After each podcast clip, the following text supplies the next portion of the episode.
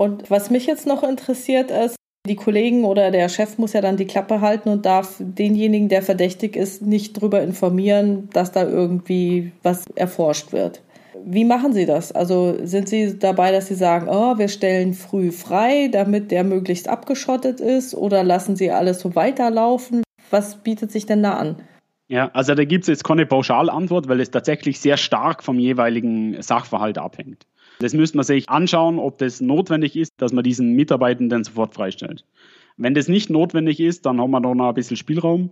Und dann würde ich auch noch einen Schritt weiter gehen, dass ich auch nicht den Chef des Mitarbeitenden äh, informiere, sondern dass ich schaue, dass das tatsächlich nur bei denjenigen Personen verbleibt, dass hier ein dringender Tatverdacht besteht, die dann auch tatsächlich an der forensischen Untersuchung arbeiten. Es macht keinen Sinn, dass ich die anderen auch noch informiere.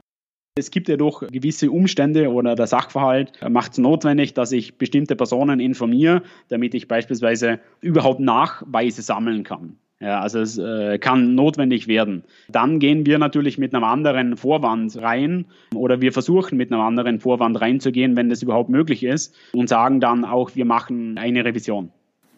Okay, also Sie würden dann sagen, Sie nehmen einen anderen Vorwand und würden vielleicht noch ein paar andere allgemeine Fragen stellen und dann würden Sie eben die Sache, die Sie interessiert, dann trotzdem fragen. Genau. Okay, also eine andere Gesprächsaufhängung. Mhm. Ja, also das ist, glaube ich, auch wichtig, um die Investigation zu schützen, um das Unternehmen zu schützen und vor allem um die beschuldigten Personen gewissermaßen auch zu schützen. Weil es kann sich im Nachhinein immer noch herausstellen, dass der Verdacht nicht haltbar ist. Mhm. Und das ist ja natürlich das Beste, was rauskommen kann. Ja. Okay, das heißt, es gibt ja sowas wie ein Täterprofil, oder? Wo man dann irgendwie aufschrecken sollte. Sie hatten jetzt vorhin gesagt, ja, man braucht eine Vielzahl an Warnsignalen, es muss irgendwie, sagen wir mal, Geld weg sein oder sonst was, eine Auffälligkeit in den Daten. Dann muss ich ja gucken, zum Beispiel der eine, der über seine Verhältnisse lebt, das ist ja auch sowas wie ein Täterprofil. Was gibt es denn da sonst noch? Genau, das Täterprofil. Also männlich, mittelgroß, braune Haare, blaue Augen, Nein, Spaß beiseite. Das gibt es tatsächlich, ja. Also man muss sich natürlich auseinandersetzen mit dem Faktor Mensch. Und man muss auch die Wesenseigenschaften, sage ich mal, des Täters im Rahmen einer Früherkennung berücksichtigen. Blickwinkel von den Tätern einnehmen, und deren Vorgehensweisen oder Denkweisen verstehen, das kann sehr vorteilhaft sein, wenn ich eine forensische Untersuchung mache. Also das betrifft beispielsweise Festlegung der vorzunehmenden Prüfungsschritte, Assessment des Kontrolldesigns oder auch sämtliche Aufgaben, die mit präventiven sowie früh erkennenden Eigenschaften behaftet sind. Also bei einer forensischen Untersuchung wird es auch äh, die Auffälligkeiten selbst erkennen zu können erleichtern. Wer also die Täterprofile und die Muster, Motive auch verstehen kann, kann auch in einer frühen Phase der Tat ganz zielgerichtet vorgehen. Also nicht selten bleiben die Wirtschaftsdelikte ja über Jahrzehnte unentdeckt. Also wenn dem Internal Audit bekannt ist, mit wem sie es im Fraudfall zu tun haben, dann wird es auch einfacher, die Warnsignale wahrzunehmen und die Fährten zu lesen. So, ich spreche jetzt von dem organisationsinternen Täter, der seine berufliche Position missbraucht. Also mit Täter benenne ich also immer jene Personen, die mindestens ein Delikt in folgenden drei Kategorien verübt haben. Also es wäre einmal die Korruption, dann die Vermögensdelikte und die Finanzmanipulationen. Also wenn Sie an Korruption bedenken, Beschaffungswesen beispielsweise sehr sensibler Bereich, gibt es äh, beispielsweise Interessenkonflikte, gibt es Kickback-Zahlungen, gibt es Bestechung oder illegale Absprachen, Zuwendungen, es gibt Erpressung und so weiter und so fort. Bei den Vermögensdelikten da gibt es eine sehr, sehr breite Palette an möglichen erdenklichen Formen. Da geht es grundsätzlich immer um die Zueignung von äh, Sachgegenständen oder Vermögen, sowie auch pflichtwidrige Wahrnehmung der Vermögensinteressen, das ist der zweite Bereich. Und bei den Finanzmanipulationen, da sprechen wir immer von einer Falschdarstellung, also einer bewussten Falschdarstellung. Bei Fraud geht es ja auch immer um die bewusste Tat oder eben Weglassung wesentlicher Informationen, die sich in einer Über- oder in einer Unterbewertung vom Vermögen oder vom Gewinn dann im Endeffekt zeigen. Also die Täterprofile sind sehr facettenreich, um zur Frage zurückzukehren, da es das Täterprofil nicht gibt.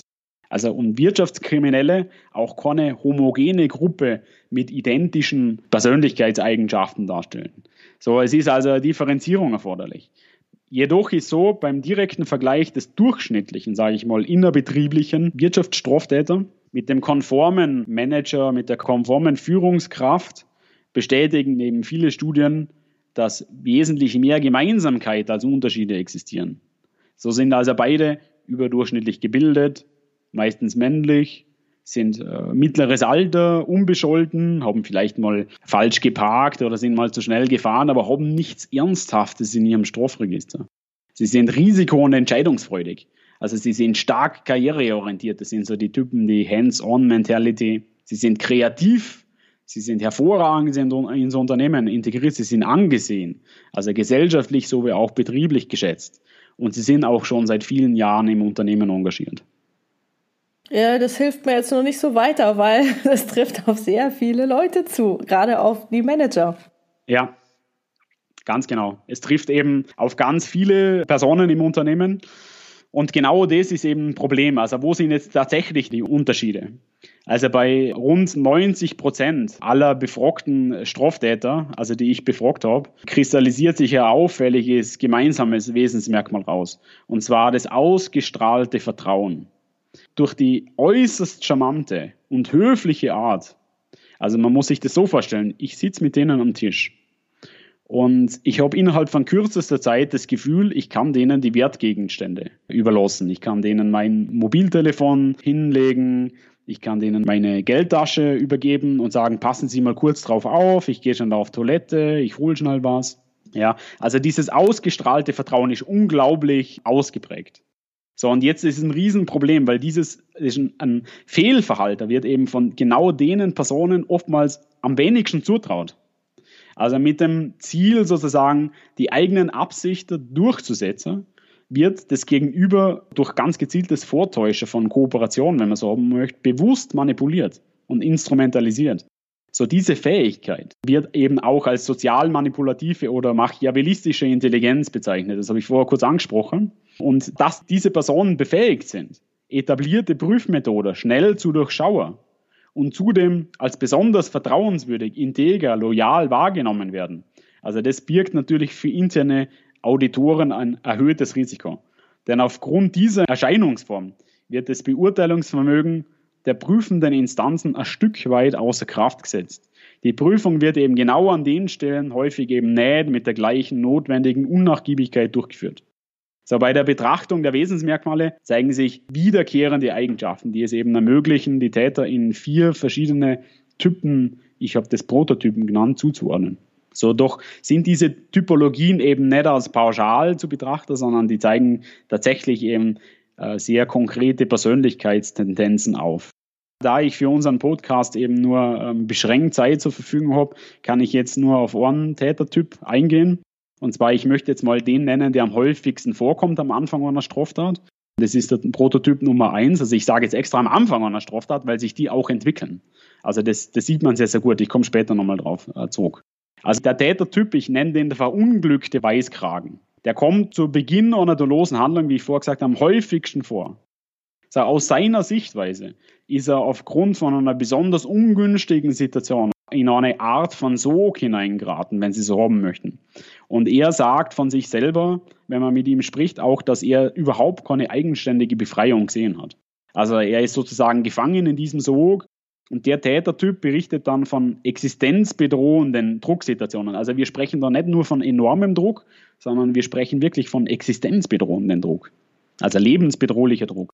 Paradoxerweise versucht er mit seiner Tat den als negativ und auswegslos empfundenen Zustand zu lösen. Also er ist davon überzeugt, dass er sich befreien kann, nur indem, dass er diese Tat begeht. Also die Person wird dann sozusagen in Bezug auf die Befolgung von Regeln als besonders vorbildlich wahrgenommen. Also das wird oftmals sind es Personen, die von anderen als besonders loyal und integer wahrgenommen werden. Also das berufliche und auch das private Umfeld ist deshalb überrascht oder sogar schockiert, dass diese Person sich so fehlverhalten hat, oft über viele Jahre oder sogar Jahrzehnte. Also dieser Prototyp hat insgesamt sehr hohe Erwartungen auch an sich selber. Und äh, gleichzeitig belasten ihn aber auch Ängste, das zu verlieren, was er sich in seiner beruflichen Karriere hart erarbeiten hat müssen. Also seine Schwächen liegen in der realistischen Abschätzung der Tragweite oder der Konsequenz, sage ich mal, seiner Tat. Wir sprechen da von kognitiver Dissonanz. Es mangelt diesem Prototyper an der Fähigkeit, sozusagen einen zweiten Blick auf seine Absichten zu werfen. Das ist eine große Schwäche von diesem Tätertyp. Zudem herrscht eben der Irrglaube vor, er findet einen Rückweg aus seiner Tat, aus der Illegalität und dass es eben nicht um eine schwere Wirtschaftsstraftat handelt, sondern lediglich um einen Bagatellverstoß. Er hat sich lediglich clean das Geld, er gibt es wieder retour, also es ist ein harmloser Regelverstoß sozusagen. Davon ist er überzeugt. Und jetzt bei dieser Täterform kann es beispielsweise eine Sensibilisierung für drohende Risiken sowie auch eine Aufklärung über persönliche Konsequenzen wirksam sein. Also wenn man auch beispielsweise Schulungen durchführt in besonders sensiblen Risikobereichen. Ich sage jetzt wieder Beschaffungswesen. So, das fällt mir jetzt spontan ein. Es hängt sehr, sehr stark vom Unternehmen ab. Zum Beispiel IT-Beschaffung ist besonders sensibel. Regelmäßige und qualitativ hochwertige Weiterbildungen für Prüfer, für interne Auditorinnen und Auditoren und auch für andere Bereiche mit einem erhöhten Risiko sollten ein fixer Bestandteil der Zielvereinbarungen zum Beispiel sein. Die Stärkung seiner tatverhindernden inneren Haltung hat eben das Potenzial, ihn grundsätzlich von der Tat abzuhalten. Also so ist auch der Ton at the top und Ton from the top, den Sie kennen, hier besonders bedeutsam. Also dass man das auch vorlebt, kommuniziert. Und eine für Fraud sensibilisierte interne Revision kann ich da nur sehr, sehr empfehlen. Die Prüfung der Umsetzung von Compliance-Maßnahmen etc. sind ebenso geeignete Maßnahmen für Täter Typ 1. Da habe ich ja jetzt gerade eine Assoziation gehabt zu Ihrem verunglückten Weißkragen. Und zwar habe ich jetzt an die Abgasmanipulation gedacht. Also ich weiß jetzt nur, was in der Zeitung steht oder im Internet. Und da hieß es ja, ja, es ist ein sehr strenges Regiment, das da geführt wurde bei VW. Die Leute waren unter Druck. Die sollten unbedingt diesen Dieselmotor so bauen, dass er eben diese Abgasnormen erfüllt. Und dann stelle ich mir vor, ja, das war für die wahrscheinlich eine reelle Bedrohung, dass sie ihren Job verlieren, wenn sie das nicht bis zur Deadline äh, hinbekommen. Ja. Also das war jetzt meine Assoziation zu diesem Fall. Und dass man dann sagt, okay, gut, ich verliere sonst meinen Job, was kann ich machen? Und es dann eben in diese Richtung ging, ja, okay, dann, wenn ich es anders nicht hinkriege, dann gehe ich den Weg über die Software. Ganz genau. Hm. Wobei das ja jetzt zu diesem, äh, bei ihren drei Kategorien, also Korruption, Vermögen, Finanzmanipulation, also Vermögen und Finanzmanipulation ist es ja schon mal nicht. Genau. Also der Abgasskandal ist natürlich eine sehr komplexe Geschichte. Da sind sämtliche Register gezogen worden. Ich weiß nicht, ob Korruption in größerem Ausmaß drinnen war so gut bin ich nicht involviert in diese, also ich war da nicht dabei bei dieser Untersuchung. Genau, deswegen kann ich das jetzt da auf die Schnelle so nicht beantworten. Das ist natürlich auch keine juristische Kategorisierung, sondern da geht es tatsächlich aus meiner Sicht um eine betriebswirtschaftliche Kategorisierung. Also was macht Sinn, mit welchen, wo setze ich an, mit welchen Maßnahmen? Und äh, da macht es natürlich Sinn, dass man sozusagen nicht Kraut und Rüben reinnimmt, also ich spreche jetzt von Cyberkriminalität, von Geldwäscherei, von äh, Insolvenzdelikten, wenn Sie es haben möchten, von Insiderhandel, von Sozialkriminalität, Schwarzarbeit, Steuer, Zolldelikte. Es gibt ja unglaublich breites Programm an Wirtschaftskriminalität. Und deshalb macht es natürlich Sinn, dass ich mich auf ganz bestimmte Bereiche konzentriere, damit ich diese sozusagen auf einen gemeinsamen Nenner bringen kann. Mhm. Nee, vollkommen klar. Ist mir jetzt nur gerade so eingefallen. Okay. Jetzt haben wir diesen verunglückten Weißkragen. Und wie kann ich das jetzt denn erkennen? Also, den haben Sie ja so beschrieben, dass der da reinrutscht, also eigentlich total angesehen, ein Machertyp und so weiter. Aber er hat eben hier dieser zweite Blick für die eigenen Absichten fehlt. Er hat da eine Fehleinschätzung getroffen. Wie kann man jetzt solche Nuancen erkennen? Ja. Da muss ich ihm ja schon relativ stark auf der Spur sein. Nicht unbedingt. Da gibt es jetzt verschiedene Möglichkeiten, wie ich das erkennen kann. Also das erste wäre beispielsweise durch täterbezogene Warnsignale. Also es gibt es für Prototyp 1, der verunglückte Weißrahmen, da gibt es beispielsweise den Druck, der da massiv dominiert. Also dieser Tätertyp nimmt ja enormen existenzbedrohenden Druck wahr.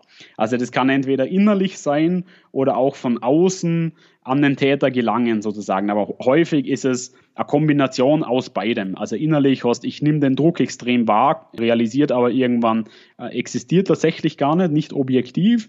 Und der äußerliche Druck ist, es wird tatsächlich von außen kommt sehr, sehr viel Druck.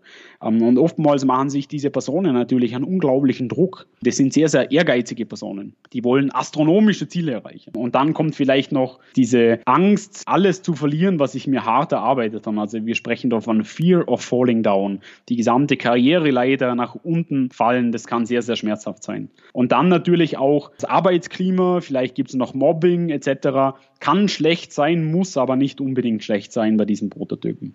Also ist jetzt keine zwingende Voraussetzung. Also Im Vergleich mit den anderen Prototypen ist dieser auch am leichtesten erkennbar. Also das ist das leichteste Beispiel, Tätertyp 1. Also da sehen Sie womöglich zumindest teilweise, äh, beispielsweise mittels Chat, also Journal Entry Testing, also in der einfachen Datenanalyse. Also da sprechen wir wirklich von von einem sehr einfach erkennbaren Tätertypen. Also mit Chat erkennen Sie ja normalerweise nicht besonders viel, aber äh, manche schwören ja drauf, ähm, ich nicht.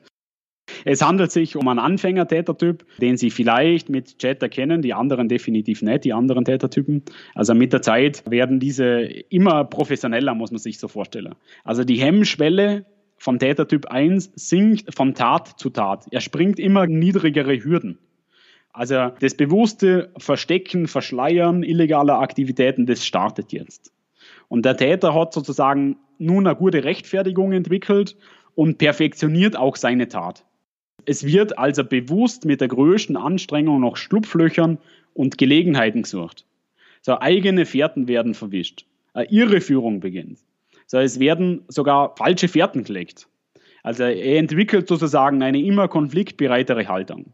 Es wird also immer schwieriger, das Fehlverhalten oder den Fraud zu entdecken. So die Schäden, die Konsequenzen werden immer gravierender. Nicht nur für den Täter selbst, sondern auch für das gesamte Umfeld und auch für die interne Revision. Je länger der Fraud unentdeckt bleibt, desto größer sind die Schäden und die Konsequenzen für alle. Am allerbesten sehen Sie die Nuancen aller Täter in einem forensischen Interview. Wenn Sie diese taktisch richtig planen, also in der richtigen Reihenfolge mit äh, der erforderlichen Sensibilisierung durchführen, dann haben Sie die besten Chancen, die Nuancen zu erkennen. Also die von Ihnen gestellte Frage lässt sich mit einem einzigen Schlüsselbegriff beantworten, und zwar die relevanten Nuancen erkennen Sie durch Forensic Professional Judgment, nenne ich das. Also da sprechen wir vom fachlichen Urteilsvermögen, welches für einen forensischen Prüfer erforderlich ist. Er kann damit fundierte Entscheidungen treffen über die äh, weiteren Vorgehensweisen. So, es basiert sozusagen auf einer Kombination zwischen Fähigkeiten, Erfahrung, Ausbildung und das selbstverständlich natürlich immer in Übereinstimmung mit den berufsüblichen Standards und auch Prinzipien der Forensik. Also und diese wiederum wird jedoch durch Verzerrungen beeinträchtigt, wie beispielsweise Voreingenommenheit. Da muss man klar und sicher sein, dass es nicht äh, vorkommt.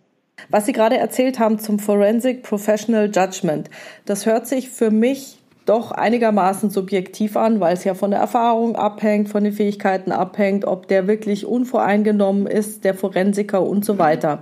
Was mich jetzt interessieren würde, gibt es da irgendwelche Forschungsergebnisse, mit welcher Wahrscheinlichkeit man dann zu einer Entscheidung kommt? Weil für mich ist das ein riesengroßer Graubereich, der so oder so ausgelegt werden kann. Und gibt es da irgendwie noch konkretere Dinge oder wie gesagt von Ihnen Einschätzungen, dass Sie sagen, okay, es gibt einen Graubereich, den werde ich niemals lösen können, aber ähm, an den Randbedingungen, ob es ganz in Ordnung ist oder ganz falsch ist, da können wir relativ eindeutig sein. Aber was machen Sie mit dem Bereich in der Mitte? Professional Judgment ist ja sozusagen das Urteilsvermögen, was ich mir sozusagen im Laufe der Zeit auch erarbeiten muss durch bestimmte Erfahrungswerte. Jetzt ist es natürlich sehr, sehr schwierig, dass ich das sozusagen in einem Kurs vermittle. Also das geht natürlich gewissermaßen bis zu einem gewissen Limit, dass man das mit Ausbildung und mit Weiterbildungen sich sozusagen aneignen kann. Jedoch macht es eben mehr Sinn, dass ich eben nicht nur Ausbildungen mache, sondern dass ich auch sozusagen gewisse Erfahrungen mache mit forensischen Untersuchungen. Und deswegen machen wir auch ganz gezielt diese hybride Form der Untersuchungen, weil da machen sie wirklich Learning by Doing, Learning on the Job. Und dann sehen sie auch, okay, ah, okay, jetzt verstehe ich, warum wir das eben so machen und nicht andersrum. Das wird auch dann sehr, sehr klar, wenn wir das zweite Mal in dieses Unternehmen reingehen. Und ich mache dann wieder diese forensische Untersuchung. Die kommen mit einem anderen Fall um die Ecke. Ich war schon mit, ich habe mit den Revisorinnen und Revisoren zusammengearbeitet. Dann wird auch sehr schnell klar, dass die schon die wissen dann schon, wie man ungefähr vorgehen. Also da muss ich das nicht mehr begründen. Die haben einfach schon aus dem ersten Fall, der schon passiert ist, diese Erfahrung gemacht und können jetzt sozusagen viel besser einschätzen und beurteilen, warum das jetzt so gemacht wird und nicht andersrum. Also es geht um viele einzelne Details. Also warum macht es Sinn, dass ich beispielsweise bei einem forensischen Interview nicht sozusagen wie bei einer normalen Revision dass die Einladungen an diese Personen von irgendjemandem aus der Forensik versendet werden, sondern es macht eben Sinn, dass das auch von einer Führungskraft versendet wird, wenn die Revisionsabteilung groß ist, also wenn wir von einer Konzernrevision sprechen, dann macht es eben durchaus Sinn, dass das die Leiterin, der Leiter der Konzernrevision versendet. Das wäre ungewöhnlich, dass man sowas macht für normale Revisionstätigkeiten, aber bei einer Einladung zu forensischen Interviews macht es durchaus Sinn, dass man das eben so macht. Ähm, das hat eben bestimmte Hintergründe, warum man das so macht. Damit kann ich beispielsweise sicherstellen, dass diese Personen dann auch oder ich kann mal eine gewisse höhere Wahrscheinlichkeit einräumen, dass diese Personen dann auch kommen zum forensischen Interviews, weil sie sehen, okay, da geht es jetzt um was Wichtiges, kommt von einer Führungsperson und die nehmen das dann auch sehr ernst, das Gespräch. Und es wird betont auch nochmal die Wichtigkeit dieses Interviews. Okay, dann noch mal meine Frage ein bisschen anders gestellt. Bleibt bei Ihnen denn ein Graubereich über mit all Ihrer Erfahrung? Ähm, also Sie meinen sozusagen einen Ermessensspielraum, oder? Ja, genau. Also die Frage ist ja, okay, Sie haben jetzt einen Verdachtsmoment und Sie sagen, es kommt sehr auf die Erfahrung an und wie man vorgeht und so weiter und so fort. Nur was mich jetzt interessiert, die blütenweiße Weste werde ich wahrscheinlich sehr leicht erkennen und den, der es wirklich schlecht macht, weil manche Sachen sind ja auch wirklich schlecht gemacht, dass man gar keine große forensische Ausbildung braucht, sondern dass man wirklich sagt, so doof kann eigentlich niemand sein. Und dann gibt es zwischendrin bestimmt einen Graubereich. Und deswegen meine Frage, existiert der auch in Ihrem Fall? Oder würden Sie sagen, nein, Sie können immer 100 Prozent eine Aussage treffen? Ja, also dieser Ermessensspielraum, der existiert auch in meinem Fall, ganz klar. Allerdings, es ist sozusagen eine Abwägung zwischen verschiedenen Optionen. Und wichtig ist, dass man auch sehr, sehr klar und fundiert begründen kann, warum man sich jetzt für Option C entschieden hat und nicht für Option A oder B. Und wenn man das auch begründen kann, und die Erfahrung auch mitbringt aus anderen forensischen Untersuchungen und auch weiß, wie die Wahrscheinlichkeit einzuordnen ist oder wie die strategische, taktische Vorgehensweise in dem konkreten Fall am ehesten zu einem angemessenen, vielleicht sogar Best Practice Resultat führen. Wenn ich das eben sauber begründen kann, dann ist es gut.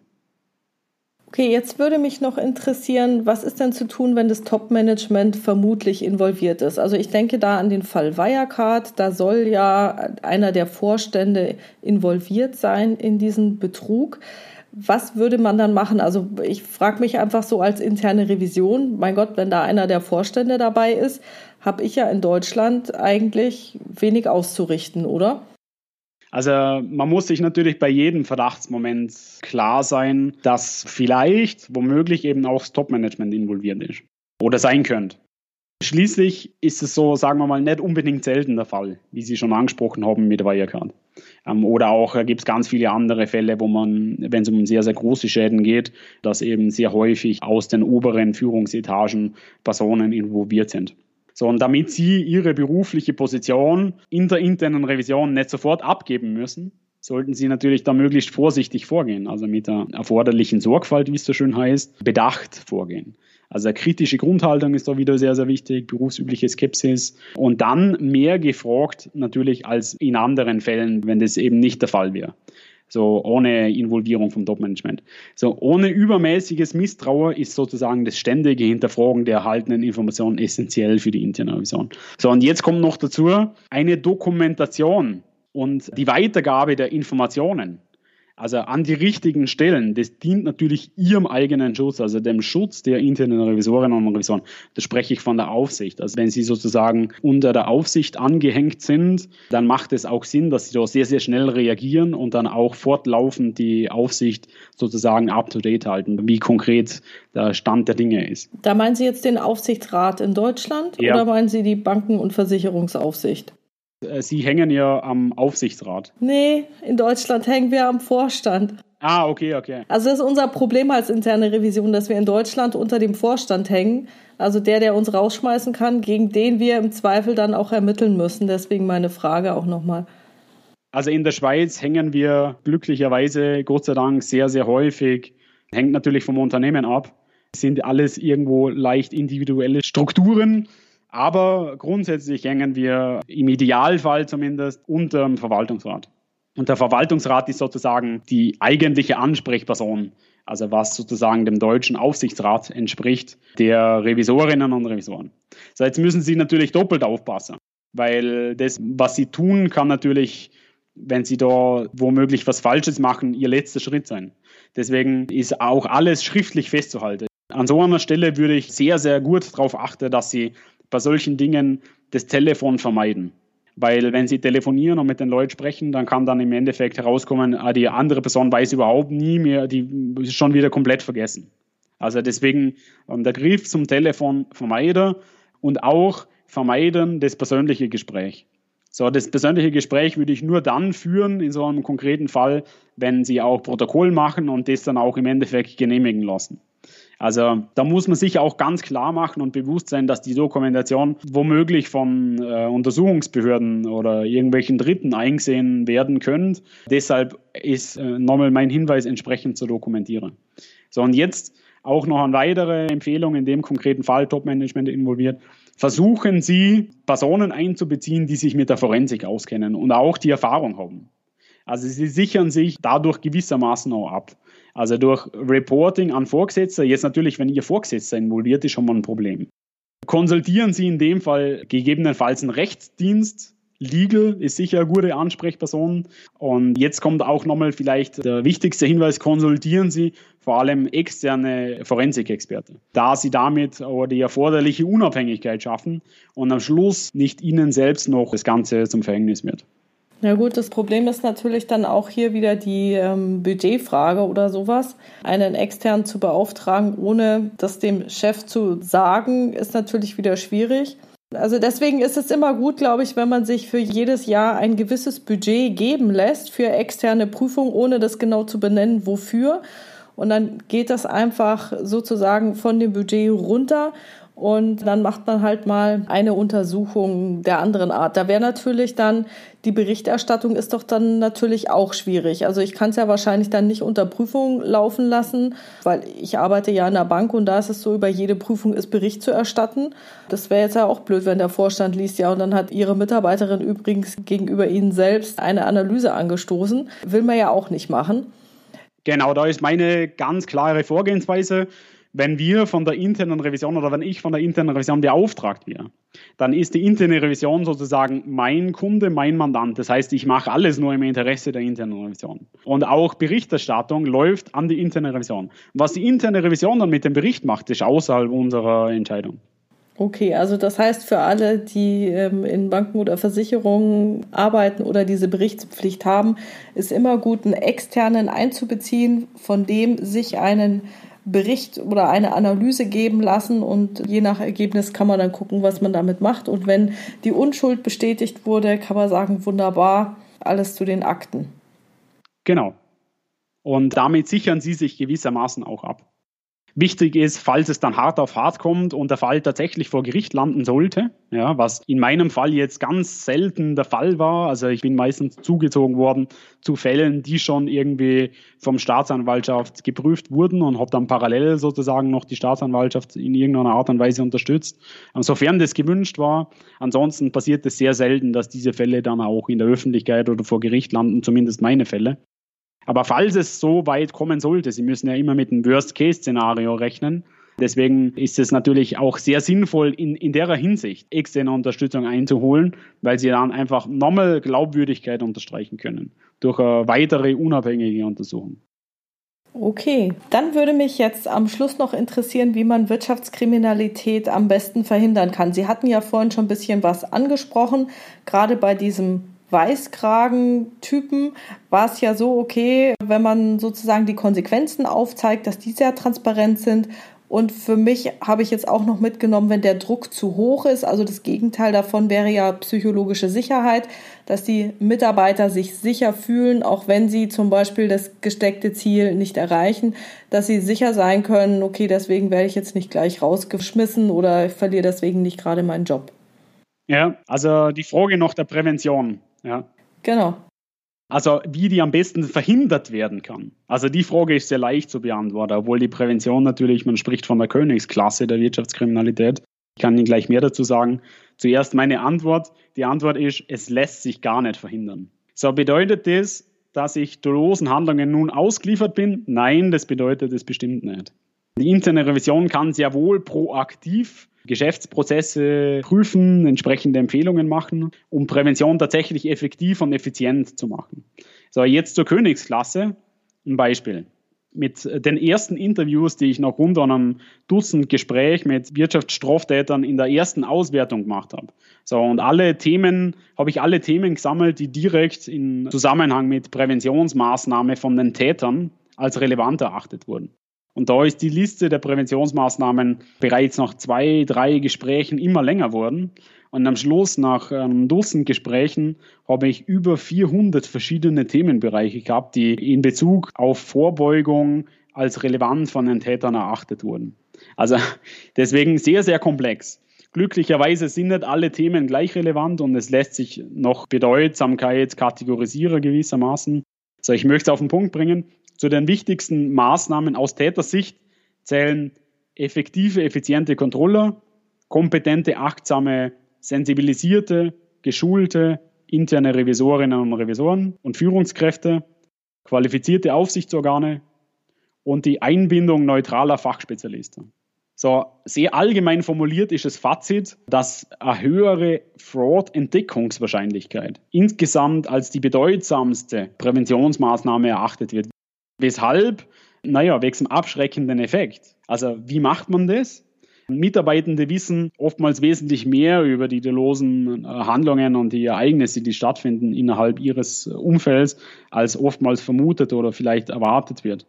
Deshalb ist es bedeutsam, dass Verdachtsmomente stets mit der erforderlichen Sorgfalt selbstverständlich und auch mit dem forensischen Know-how untersucht werden. Also wenn bekannt ist, dass nicht davor gescheut wird, sagen wir mal, echte Forensik-Experten in die Organisation zu bestellen, das, was wir vorher angesprochen haben.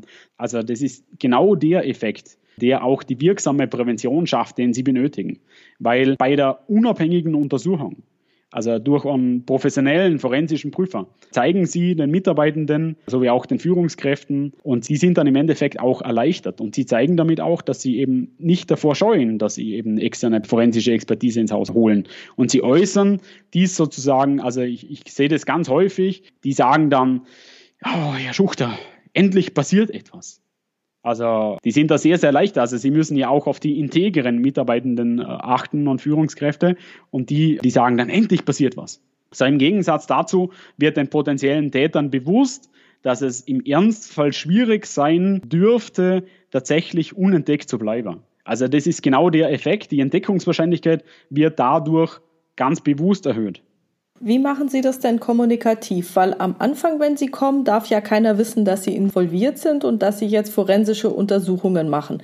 Und am Ende, sagen wir mal, derjenige war es dann tatsächlich, man trennt sich von ihm und dann steht ja meistens, weil man es nicht in der Öffentlichkeit haben will, gemeinsames Einvernehmen übernimmt andere Aufgaben oder sonst irgendwie was. An welcher Stelle werden Sie denn transparent? Oder passiert es sozusagen ja über den Flurfunk, weil sie Interviews führen, die Leute sie beobachten und dann sehen, okay, jetzt hat er mich da die und die Sachen gefragt, den kenne ich nicht, wird wohl ein externer sein und dann erlebe ich, dass ein paar Wochen später jemand das Unternehmen verlässt und man sich das zusammenreimt. Also ist es eher dieses über die Beobachtung gehen oder kommuniziert man an irgendeiner Stelle ist intern sehr transparent? Genau, das hängt sehr stark von den Wünschen des Mandanten ab. Wir richten uns natürlich noch den Wünschen. Insgesamt haben wir die Erfahrung gemacht, habe ich die Erfahrung gemacht, dass es schon ausreichend ist, wenn den Mitarbeitenden bewusst wird, wenn denen sozusagen, wenn für die offensichtlich wird, dass wir das genauer prüfen. Also, dass wir da genauer dahinschauen und auch Verdachtsmomente sehr ernst nehmen und diese überprüfen und das ernsthaft sozusagen. Und dann sehen die Mitarbeiter, ah, da wird auch externe Expertise eingekauft, die nehmen das wirklich sehr, sehr ernst und äh, die überprüfen das und das ist häufig schon ausreichend für die Mitarbeiter, dass die sagen, okay, das wird eben bei uns eben nicht geduldet. Also es gibt sozusagen eine, man spricht jetzt von der Zero Tolerance, also da geht es nicht darum, dass ich sozusagen sofort rausgekündigt wird, sondern da geht es darum, dass sobald ich eine gewisse Grenze überschreite, ja, dass das sozusagen Konsequenzen hat, egal unabhängig davon, in welcher hierarchischen Ebene ich mich befinde. Also das ist sozusagen die Zero Tolerance. Und wenn als Mitarbeitender sozusagen wahrgenommen wird, dass Auffälligkeiten, dass sozusagen der Flurfunk, wie Sie gesagt haben, wenn diese Gerüchte, die da im Raum stehen, wenn die sauber untersucht werden, dann ist es sozusagen im Interesse aller. Okay, gut. Dann kommen wir ja fast schon zum Schluss und Herr Dr. Schuchter, ich glaube, jetzt würde wahrscheinlich die meisten Podcast-Hörer interessieren, hey, das hört sich echt gut an. Wie kann ich denn mit Herrn Dr. Schuchter in Kontakt kommen? Genau, also Sie erreichen mich beispielsweise via E-Mail, da kann ich sehr, sehr schnell reagieren. Oftmals sitze ich ja in äh, forensischen Untersuchungen, kann Telefonhörer nicht abnehmen oder ich mache Weiterbildungen, dann ist auch schwierig, mich telefonisch erreichen, deswegen besser via E-Mail. Unter alexander.schuchter, also S-C-H-U-C-H-T-E-R, at unisg an einem Stück.ch, also Universität St. Galler.ch. Da habe ich einen geschützten Account. Alternative wäre office at schuchter-management.ch. Für Schweiz am Schluss. Meine Telefonnummer natürlich gebe ich Ihnen auch gern. Sie können mir auch gerne eine Mobilbox Nachricht hinterlassen. Ich rufe Sie dann so schnell wie möglich zurück. Das wäre die 0041 76 228 9998. Ich würde mich freuen, von Ihnen zu hören. Ja, zumindest diese Schulung müssen wir ja irgendwann mal machen. Da bin ich sehr gespannt drauf, wirklich. Okay, vielleicht abschließend die Frage, wenn Sie sich was wünschen könnten für die interne Revision, was wäre das denn? Ja, also, was wünsche ich mir für die interne Revision? Ich wünsche mir auf jeden Fall, dass Sie bei Unregelmäßigkeiten oder bei Auffälligkeiten, die auf erhöhtes Fraudrisiko hindeuten, dass Sie da ernsthafte Unterstützung erhalten vom Management, von der Aufsicht, von Ihren Vorgesetzten.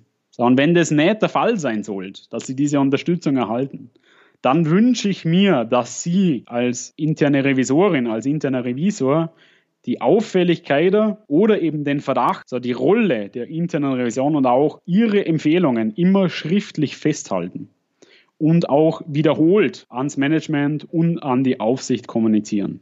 So, und damit schaffen Sie nicht nur das erforderliche Bewusstsein, einen Mehrwert und die Sensibilisierung für Fraud-Risiken, sondern Sie nehmen dadurch auch Ihre eigene Verantwortung wahr und schützen im Endeffekt ihre Karriere und sich selbst. Okay, dem kann ich mich nur anschließen. Herr Dr. Schuchter, herzlichen Dank für dieses Interview. Hat mir richtig Spaß gemacht. Sehr gern. Ich hoffe, es hat die ein oder anderen Impulse gegeben. Auf alle Fälle. Und es war spannend. Auf alle Fälle. Vielen, vielen Dank.